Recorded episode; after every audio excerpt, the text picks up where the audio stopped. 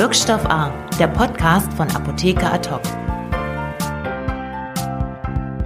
Willkommen zu Wirkstoff A, dem Podcast von Apotheker Ad Ich bin Tobias Lau und ich sitze heute hier mit unserem Chefredakteur, dem Alexander Müller, um eine kleine Nachlese zu machen zum gestrigen Tag. War ja für viele Apotheker und Leute in der Branche ein recht großer Tag. Ich denke, ihr wisst auch schon, worum es geht, nämlich den Pharmaziestudenten Benedikt Bühler der gestern im Petitionsausschuss eine Petition für ein RX-Versandverbot verteidigt hat.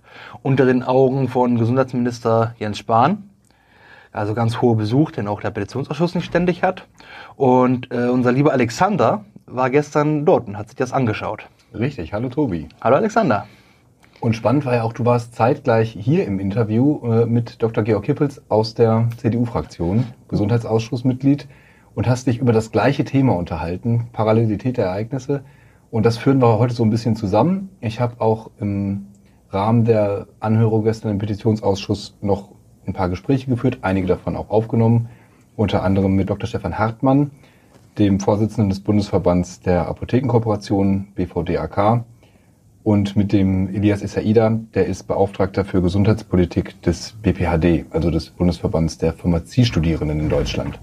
Aber das äh, Spannendste war natürlich gestern der Auftritt von Herrn Bühler und mit dem habe ich dann nachher auch nochmal darüber gesprochen, wie das für ihn so war. Ja, bin gespannt.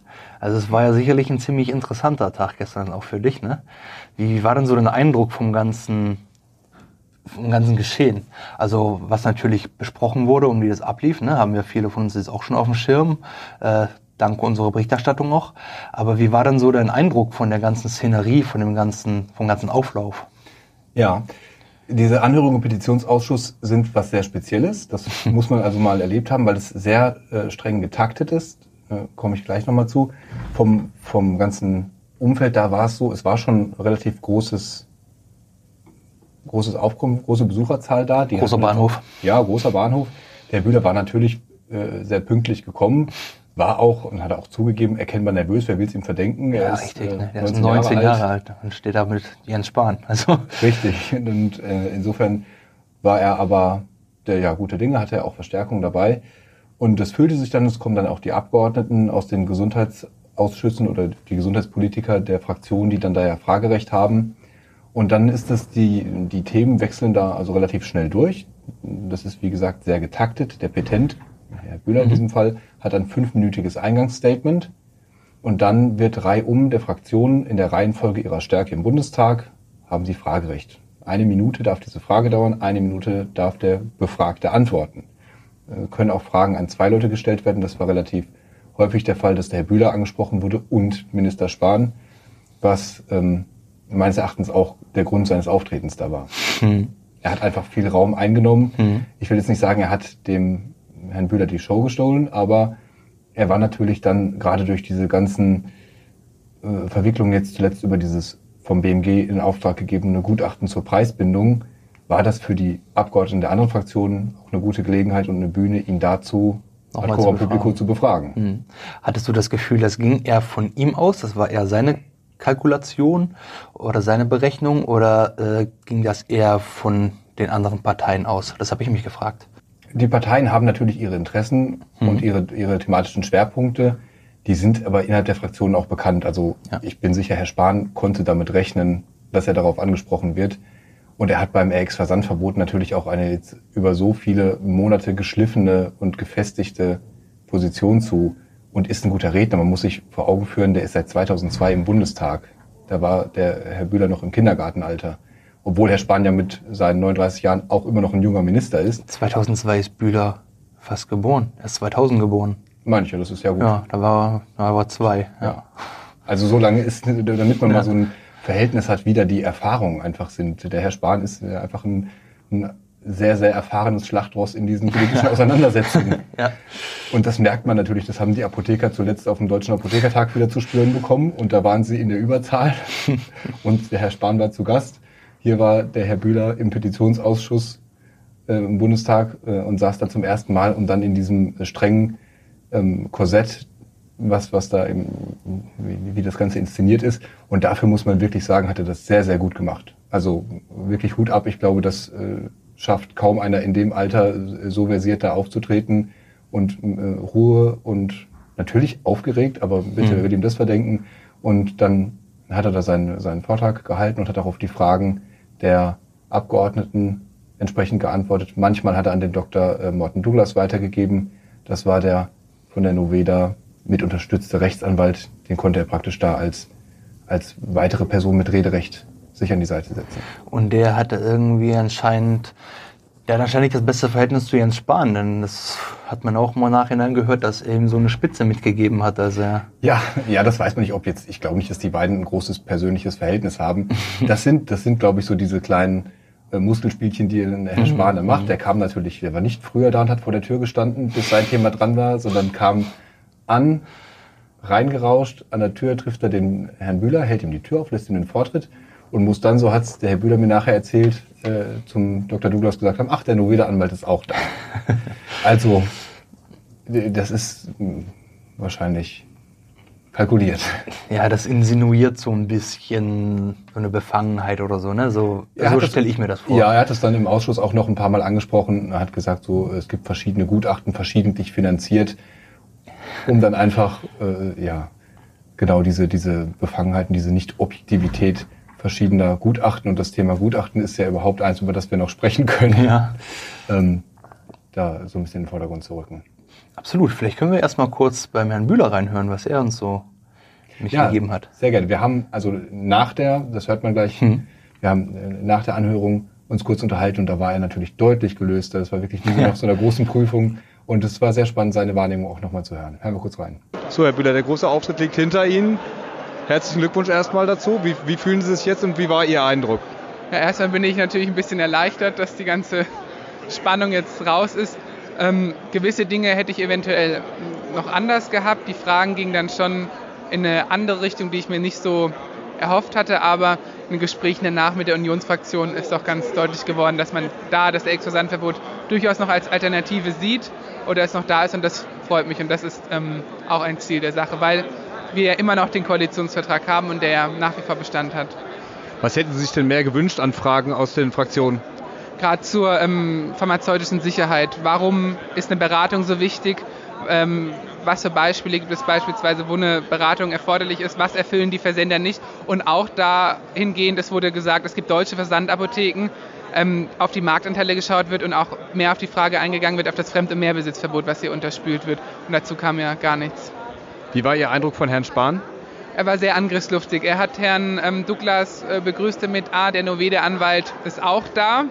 Ähm, es stimmt zwar, dass Herr äh, Dr. Douglas ähm, mir zur Verfügung gestellt worden ist, nachdem ja das Petitionsverfahren auch erstmal abgelehnt worden war.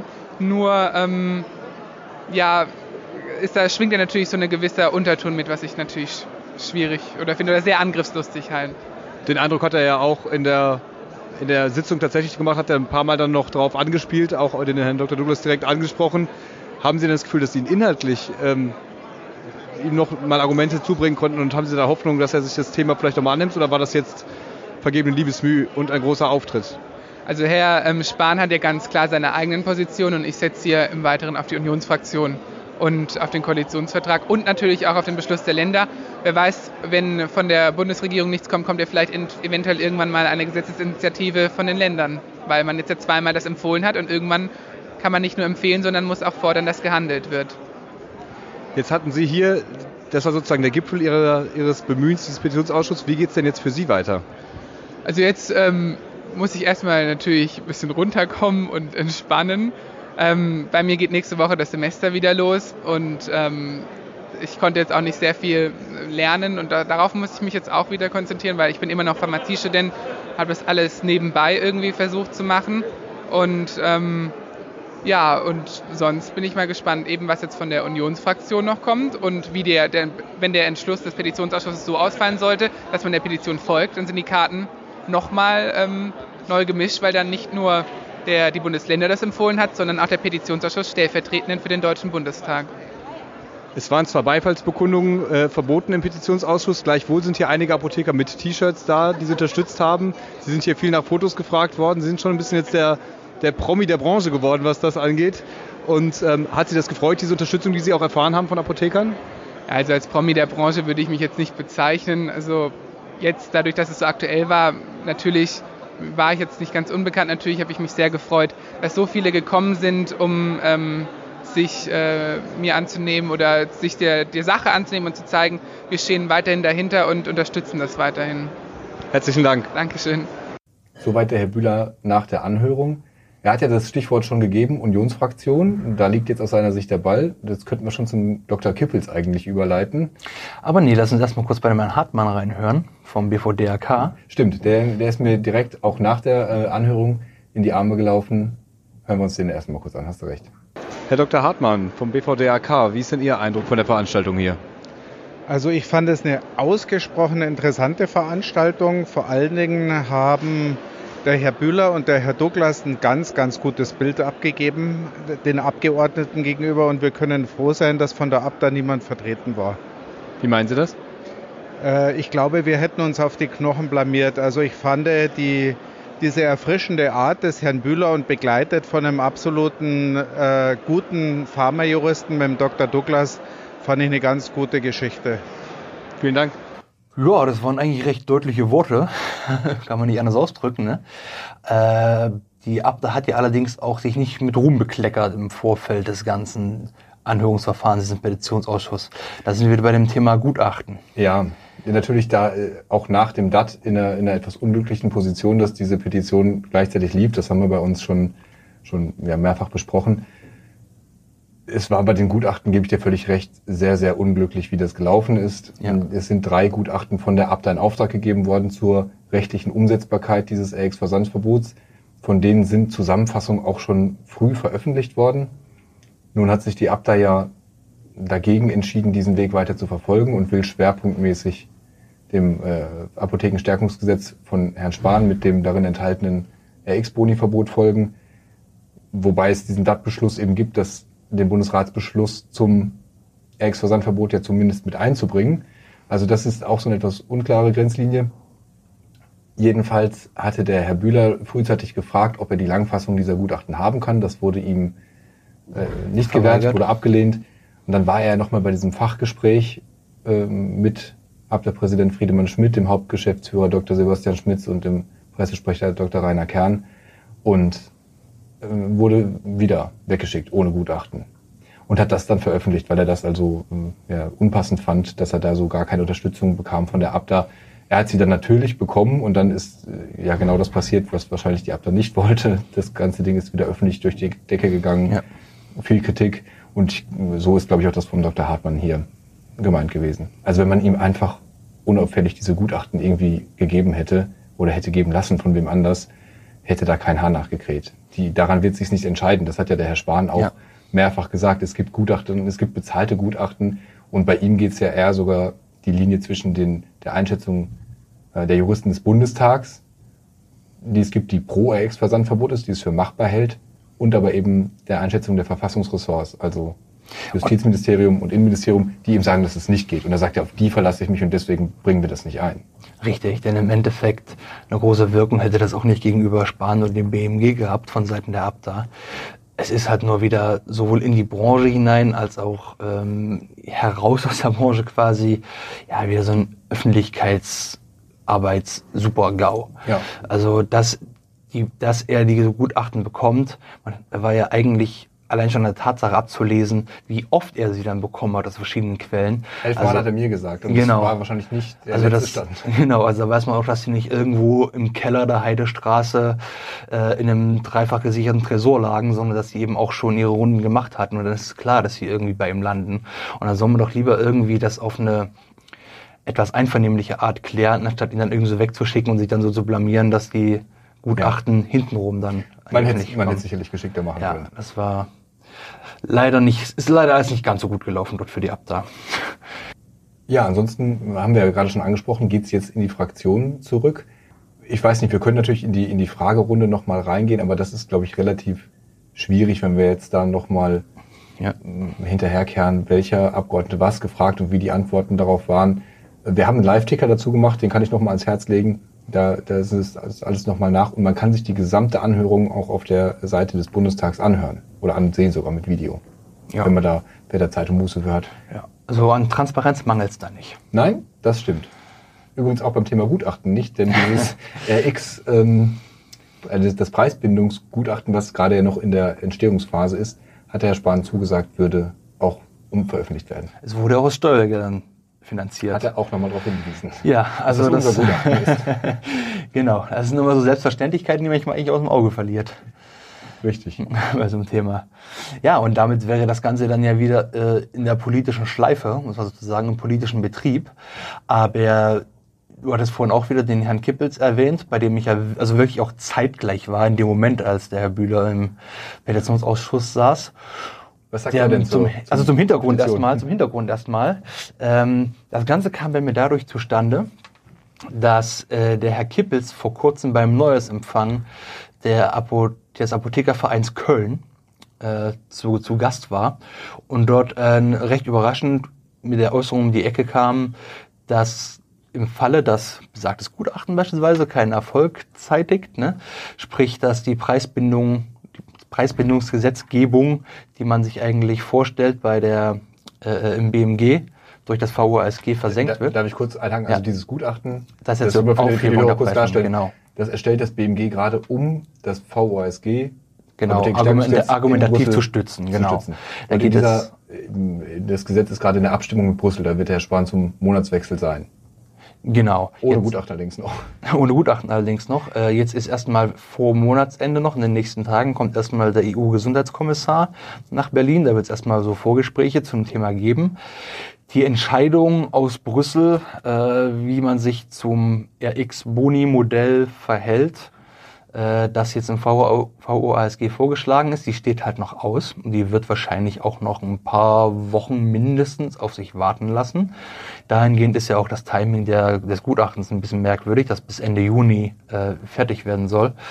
Ähm, also eigentlich lange nachdem eine Entscheidung und quasi der Moment, in dem man die, das Vorhaben verteidigen müsste, schon vergangen ist.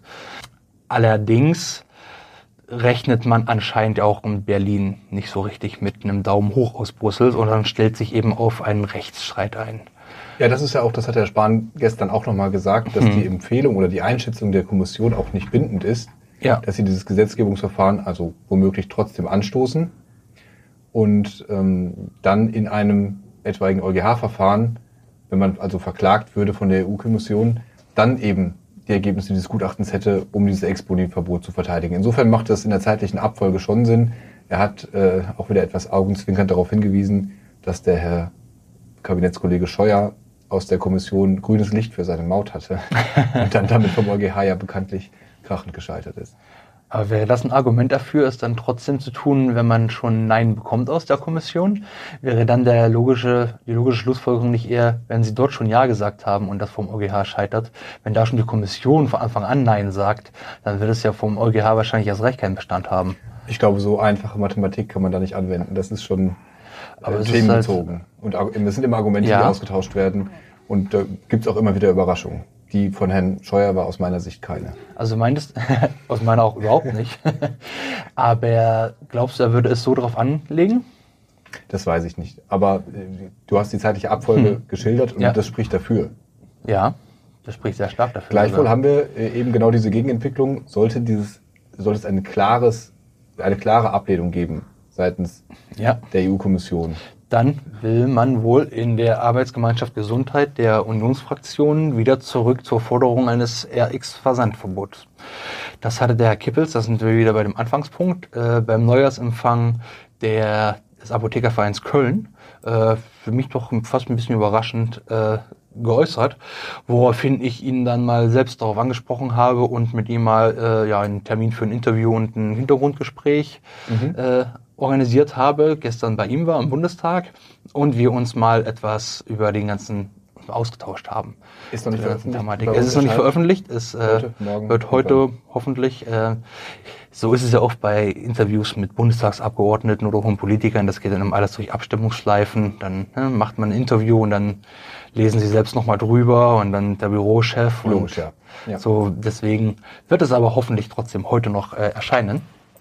Wie dem auch sei, habe ich mit ihm mich gestern darüber unterhalten und er ist prinzipiell für ein Ex-Versandverbot, sollte die, das Ex-Boni-Verbot nicht kommen, aber hielt von der Petition eigentlich nicht viel, die der Bühler da angestoßen hat, ähm, mit der Argumentation, dass eine Petition bei derart komplexen Sachverhalten, die gerade in der Gesundheitspolitik ja äh, naturgemäß äh, vorliegen, einfach nicht zielführend sei, weil man durch diese Verdichtung der Fragestellung auf ein einfaches Ja-Nein äh, den Fall zu unterkomplex darstellt und der einfach der Meinung ist, das ist nicht das richtige Medium, äh, um im Bereich Gesundheitspolitik beispielsweise zu arbeiten. Ist interessant, Mhm. die Argumentation, denn ich meine, im Endeffekt geht es ja nur um ein Verbot von etwas. Äh, Naja, und der Petitionsausschuss ist ja auch nicht der Gesetzgeber. Es ist ja erst ein. Anstoß, der äh, kommt und mit dem sich der Bundestag jetzt wieder befassen kann. Richtig. Ähm, und das, ich meine, das wäre ja, also ich finde es halt ein bisschen merkwürdig, das zu sagen, das wäre in dem Bereich eine zu hohe Verdichtung, wo doch eigentlich etwas wie ein X-Versandverbot eigentlich eine denkbar unkomplexe Maßnahme im ganzen in dem ganzen Zusammenspiel wäre. Du verbietest ja nur ein konkret, also du verbietest, dass verschreibungspflichtige Arzneimittel verboten werden. Punkt.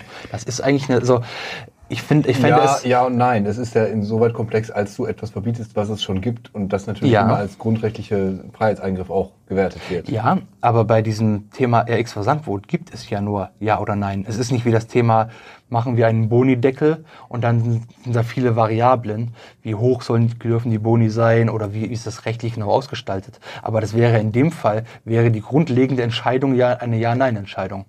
Ist RX-Versand erlaubt oder nicht? Und dahingehend finde ich das an dem, also ich finde die Argumentation ganz grundlegend äh, sehr nachvollziehbar, die er bringt. Aber gerade an dem Beispiel finde ich es ein bisschen merkwürdig, wenn man sagt, man verdichtet ein Thema so stark, dass man sagt, okay, RX-Versand wird verboten. Und dann sagt man aber, naja gut, das würde sich aber nicht für eine Petition eignen, weil es dann unterkomplex dargestellt wäre. So ist es ja dann aber nicht. Bedient er sich ja selbst aber dieses Mittels und sagt, okay, wenn, ein, äh, wenn die RX-Boni nicht kommen, das ungleich komplexere Thema, RX-Boni, dann wollen wir das RX-Versandverbot. Weißt du, worauf ich hinaus will? Absolut. Ja. Ich, bin, sehr gespannt auf euer Interview, Ja. was ich dann ja lesen werde. Ja, das Ganze geht jetzt äh, tatsächlich in den Bundestag. Auch da ist es ja eine ganz äh, witzige Interessenslage so. Also die, Ja. die Linke und die AfD sind für ein Ex-Versandverbot. Und Teile der CDU? Teile der CDU, die SPD eher nicht, die Grünen, die FDP nicht. Mhm. Also ich habe nach wie vor erhebliche Zweifel, ob oder dass es ein. Ex-Versandverbot geben wird. Beziehungsweise halte das geradezu für ausgeschlossen. Aber das ist meine persönliche Meinung. Und was mit diesem Boni-Verbot Passiert. passiert, ob das, ob das kommt, wie das kommt, äh, ob man zu einem Boni-Deckel kommt irgendwann. Keine Ahnung, wir werden es abwarten. Sehr spannend. Es wird noch ein sehr spannendes Jahr auf jeden Fall. Ja, vielleicht hören wir zum Schluss noch den Herrn Essaida, mit dem ich auch noch gesprochen habe am Rande der Anhörung, der eben die Studenten vertritt. Die waren, die waren auch da. Es waren auch einige Apotheker da. Haben, hat der Herr Bühler schon, habe ich den Herrn Bühler auch schon drauf angesprochen. Mit dem habe ich mich darüber unterhalten, wie die zu dem ganzen Thema stehen. Die haben da auch eine sehr, äh, ja, eine, eine Entwicklung durchgemacht und haben da aber auch ein, ein Positionspapier zu veröffentlicht. Da haben wir auch darüber berichtet, können wir noch in die Shownotes packen. Und jetzt hören wir uns einfach nochmal Aber vorher würde ich gerne, sagen? ja, Ja, bitte. nicht mal ich nichts sagen, sondern dich was fragen. Äh, du sagtest, viele waren da. Äh, kannst du noch ein bisschen was erzählen zum Geschehen abseits der Kameras? Sprich, die Besuchertribüne herum, wer war alles noch da, wer war vertreten? Denn das sagt ja auch immer ein bisschen was aus, was die Unterstützung angeht. Es waren ja auch Kammerpräsidenten beispielsweise da. Äh, ich finde das immer ganz interessant, wer dann so sich, wer sich zeigt und wer damit so ein bisschen Solidarität demonstriert und wer ein bisschen Unterstützung damit zukommen lässt und wer nicht vor allem. Ja, es waren einige Vertreter da auch von der Apothekerschaft. Äh, Dr. Stefan Hartmann, BVDRK habe ich schon gesprochen, natürlich auch der Reinhard Rukita von der Freien Apothekerschaft, aber auch von der ABDA, die das ganze Thema, wir haben es ja schon gesagt, so ein bisschen vom, äh, vom Spielfeldrand aus eher verfolgt hat. Da war der Ralf Dender da, das ist der ähm, persönliche Referent vom Hauptgeschäftsführer Dr. Sebastian Schmitz. Darf ich kurz einhaken? Ja. Mich würde deine Meinung interessieren. Ähm, findest du das richtig? Dass man dann mit denn da ja also einen Referenten schickt, also dass man hätte die ab da nicht noch irgendwie ein bisschen demonstrieren relativ- sollen, dass sie teilnimmt zumindest? Naja, es ist ja relativ hoch besetzt. Sie, sie Mhm. muss natürlich diesen Petitionsausschuss covern, weil es sie originär betrifft. Dass sich jetzt nach dieser ganzen Gemengelage der Hauptgeschäftsführer dann nicht selbst oben auf die Besucherränge setzt, habe ich Verständnis für und Mhm. Passt das von der Kleiderordnung, glaube ich, ganz gut. Okay, gut. Ja, dann hat man, äh, dann waren drei Kammerpräsidenten noch da. Äh, Zumindest habe ich drei habe ich gesehen. Das war äh, der Herr Siemsen aus Hamburg, dann die Frau Funke aus Hessen und der Jens Dobbert aus Brandenburg. Mit denen habe ich aber äh, kaum oder gar nicht gesprochen, weil das natürlich relativ zügig alles da über die Bühne ging und ich ja hauptsächlich den Herrn Bühler im Fokus hatte da. Aber ja, ob das jetzt eine Solidaritätsbekundung der einen oder anderen Seite ist, dann müsste man die Betroffenen selber, da möchte ich jetzt kein Urteil draus treffen. Man kann das sicherlich so interpretieren. Und von Seiten der Versender oder Versender nahen, hat man da irgendjemanden ausmachen können? Hat sich da irgendjemand, hat sich da irgendein, ist da irgendein U-Boot aufgetaucht? Zumindest Nicht sichtbar. nicht sichtbar. okay. Weil da wird man das ja wahrscheinlich auch, zumindest mit einem gewissen Interesse. Ja, aber das Ganze ist ja auch äh, noch im Nachhinein verfolgbar, durch dass das, diese ganze Anhörung eben ins Netz gestellt wird. Ja, aber ja, ich glaube, bei sowas ist ja manchmal auch die, nicht mal die Anhörung selbst und der politische Prozess an sich, sondern wie ich gerade sagte, auch das ringsrum und könnte ja dann auch interessant sein für manch einen, der da vielleicht in der, in der Branche unterwegs ist und gewisse Interessen hat. Ja. Deswegen. Ich denke, das werden schon einige sehr, sehr aufmerksam verfolgt haben gestern, was da passiert Sicherheit. ist, auf dem einen oder anderen Weg. Unter anderem halt die Pharmaziestudenten, Ja. die, und das sollten wir nicht vergessen, für die das vielleicht das wichtigste Thema ist oder die, die am meisten davon betroffen sind, denn die haben ihre Zukunft noch in der Branche vor sich. Die sind noch davor, äh, ausgebildete Pharmazeuten zu sein und approbierte Apotheker zu sein und vielleicht mal Apotheken zu betreiben. Ja. Also für die ist das Ganze wirklich ein Zukunftsthema im allerengsten Sinne des Wortes. Absolut. Und deswegen, äh, genug der Vorrede, hören wir uns an, was der SAIDA dazu gesagt hat. Der Herr SAIDA, Entschuldigung. Ich spreche jetzt mit Elias Isaida vom BPAD. Sie sind auch heute hier gekommen, äh, auf Einladung von Herrn Bühler, zu der Anhörung im Petitionsausschuss. Was ist denn so Ihre Erwartungshaltung und vielleicht können Sie ein paar Takte sagen zur Haltung des BPAD zu dem Thema? Ja, genau. Herr Bühler hat uns freundlicherweise auf die Gästeliste gesetzt, dass wir sicher Plätze bekommen haben. Ähm, ich bin gespannt, wie die Abgeordneten das diskutieren werden. Ähm, die CDU hat ja jetzt äh, in der öffentlichen Debatte nochmal gesagt, ähm, man müsste nochmal über ein RXVV sprechen. Äh, interessant wird sicherlich, was die SPD dazu sagt, die sich da ja noch nicht so ganz posi zu positioniert hat. Deswegen bin ich vor allen Dingen auf die Fragen gespannt und auch auf die Argumente, die Herr Bühler vorbringen wird. Ähm, wir haben uns in den letzten Monaten sehr intensiv mit dem Thema Vorortapothekenstärkungsgesetz und auch RXVV auseinandergesetzt. Wir haben sehr viele Online-AG-Meetings ähm, veranstaltet, wo jeder Studierende, der Interesse hatte, äh, teilnehmen konnte und haben das Gesetz sowie das Urteil des Europäischen Gerichtshofs aus dem Jahr 2016 sehr intensiv ähm, über, durchgearbeitet und geschaut, was sehen wir so, wie es im Gesetz bzw. im Urteil steht und was sehen wir nicht so. Und wir sehen natürlich jetzt, dass ähm, auch Medikamente vermehrt von der Bevölkerung online bestellt werden ähm, und dass da eine Nachfrage ist. Und wir glauben auch, dass wir, wenn wir eine bequeme und vor allen Dingen eine mehr online agierende Gesellschaft werden, dass Arzneimittel im Internet zu bestellen von der äh, Bevölkerung nachgefragt werden wird.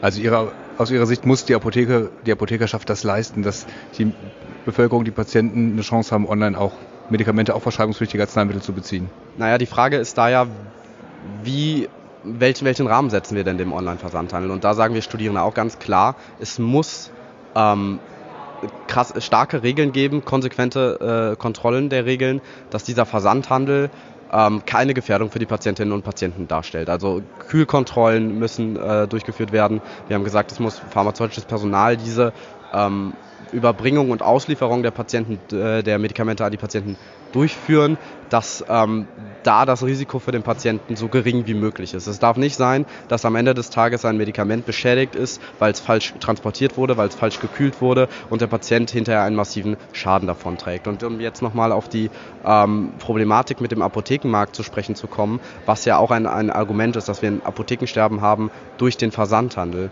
Da haben wir ganz klar gesagt, da muss die Zukunft der Apotheke in den pharmazeutischen Dienstleistungen liegen. Wir brauchen die ähm, Kompetenz der Apotheker immer noch vor Ort. Es wird keine, äh, kein Gesundheitssystem geben ohne die Apotheke vor Ort.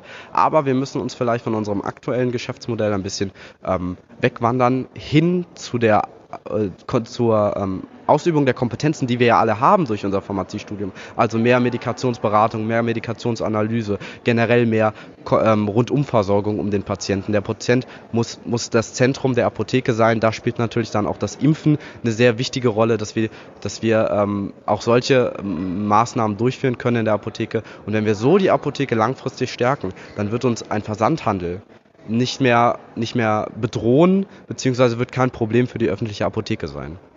Das heißt, eine Honorierung pharmazeutischer Dienstleistungen auch auf Kosten des Packungshonorars dann an der Stelle. Ich glaube, ähm, die Packung ist das falsche Maß, wenn man, wenn man bemessen will, wie man pharmazeutische Dienstleistungen honorieren will. Ähm, das ist auch der falsche Anspruch, weil dann wird ein Apotheker gezwungen sein, weiter mehr Packungen zu verkaufen, äh, um die pharmazeutischen Dienstleistungen zu finanzieren. Und das sollten wir Apothekern auch nicht zumuten müssen. Wir müssen wegkommen von einer Finanzierung pro Packung und hinkommen zu einer zeitlichen Finanzierung, dass wir auch für die Zeit, die wir in einen Patienten Patienten investieren, ausreichend honoriert werden und uns so auch voll und ganz auf den Patienten konzentrieren können. Sehen Sie denn die Politik auch in Gesprächen mit den Krankenkassen da auf einem guten Weg, dass das auch so kommen wird? Ich hoffe es. Also Jens Spahn hat jetzt 150 Millionen Euro erstmal veranschlagt zur Finanzierung ähm, von pharmazeutischen Dienstleistungen, die ja auch noch nicht ganz ausgereift sind, wo wir ja noch nicht wissen, was dazu kommen wird von standespolitischer Seite. Ähm, aber 150 Millionen Euro werden meiner Meinung nach nicht ausreichen. Wir müssen mehr Geld in die Hand nehmen, um so ein System auch nachhaltig zu entwickeln. Ähm, und da was, was zu entwickeln, was die Patienten auch nachfragen werden und, und was ihnen gut tut. Und damit muss viel, viel mehr Geld in die Hand genommen werden. Sie haben äh, als PPD ja schon einmal eine Zahl in den Raum geworfen, was diese Dienstleistungen angeht. Wollen Sie das vielleicht noch mal kurz ausführen? Wir haben äh, erstmal veranschlagt 1,15 Euro pro Minute. Ähm, da haben wir uns äh, daran orientiert, wie viel kostet ein Pharmat, äh, ein Apotheker, ein approbierter Apotheker ähm, pro Minute. Ähm, so viel Geld muss man auch in die Hand nehmen, dass die Apotheke hinterher nicht ähm, Gefahr läuft, ein Minusgeschäft zu machen, weil die äh, Kosten der pharmazeutischen Beratung ähm, mehr äh, höher sind, als, als ähm, sie die Apotheke hinterher erwirtschaftet. Ich denke, da kann man auch natürlich noch nach oben ausbauen. Also Luft nach oben ist ja immer, aber 1,15 Euro pro Minute ähm, sollte das Mindestmaß der Dinge sein. Ist ja, vielen Dank für das Gespräch. Ja, ich danke Ihnen. Ja, soweit dieses Gespräch und ich glaube, das reicht auch dann an Eindrücken aus diesem wunderschön spannenden Tag. Wie gesagt, äh, guckt euch nochmal den Live-Ticker an. Wir haben auch noch eine kleine Einordnung dazu geschrieben. Und dann erscheint wahrscheinlich noch vor Ausstrahlung dieses Podcasts oder irgendwie in dem zeitlichen Zusammenhang das Interview mit Dr. Kippels, auf das ich selbst auch schon sehr gespannt bin. ich freue mich auch drauf. Vielen Dank, Tobi. Ich danke dir, Alex. Und unseren Hörern einen schönen Tag noch und bis zum nächsten Mal. Dankeschön. Tschüss. Tschüss. Wirkstoff A, der Podcast von Apotheker Ad hoc.